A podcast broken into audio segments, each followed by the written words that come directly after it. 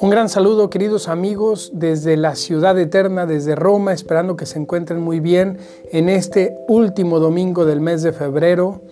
El día de ayer tuvimos retiro espiritual de un día completo, un gran momento para rezar por la paz.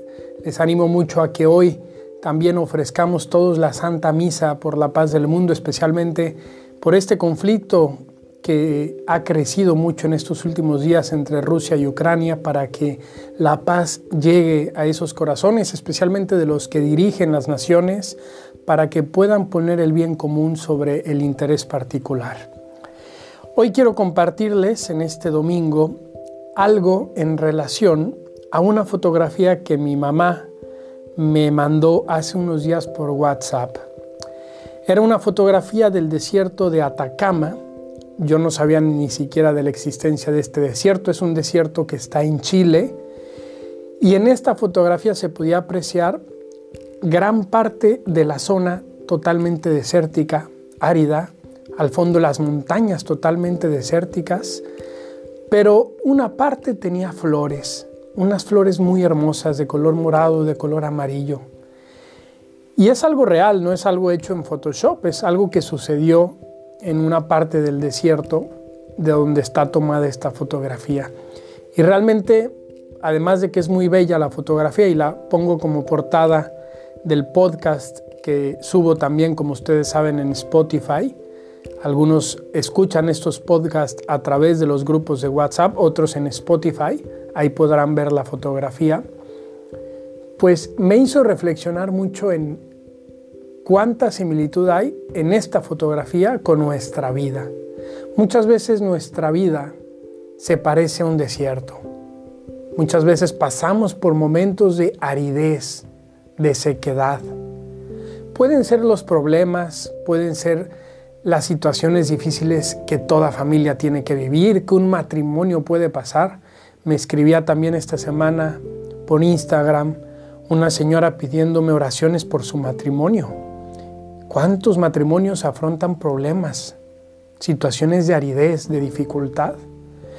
Estudiantes que también tienen dificultades en sus materias. Yo mismo pues acabo de tener una dificultad muy grande con una materia en la que pues no me fue tan bien como yo esperaba. Dificultades laborales, crisis económicas, crisis sociales como la que estamos viviendo ahora, la crisis de la paz crisis sociológicas. Recientemente también en Colombia que se aprueba el aborto hasta 24 semanas. ¿Cuántas situaciones en la vida de aridez, de desierto?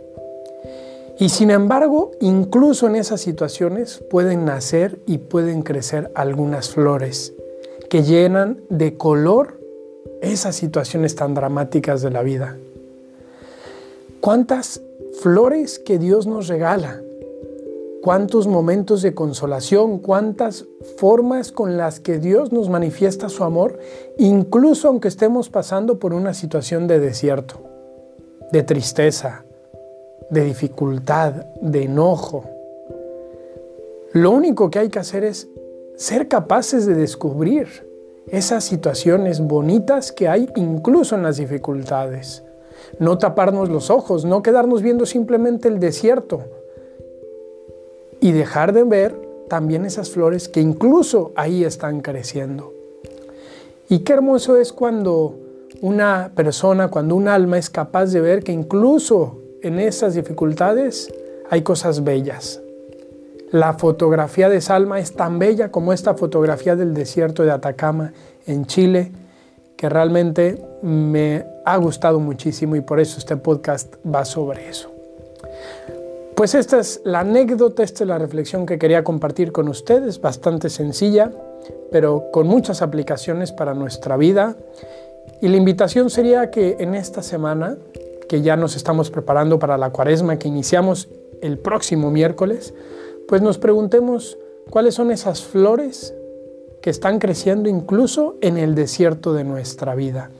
¿Cuáles son esas flores de amor, de bondad, de felicidad que estamos recibiendo de Dios incluso en una situación árida o difícil que podamos estar viviendo? Pidamos a Dios esta gracia, queridos amigos, y les animo mucho que ofrezcamos la misa de hoy, nuestras oraciones por la paz en el mundo. ¿Cuánto podemos hacer por la paz? Ha sido muy hermoso ver cuántas personas han estado compartiendo mensajes por las redes sociales en favor de la paz.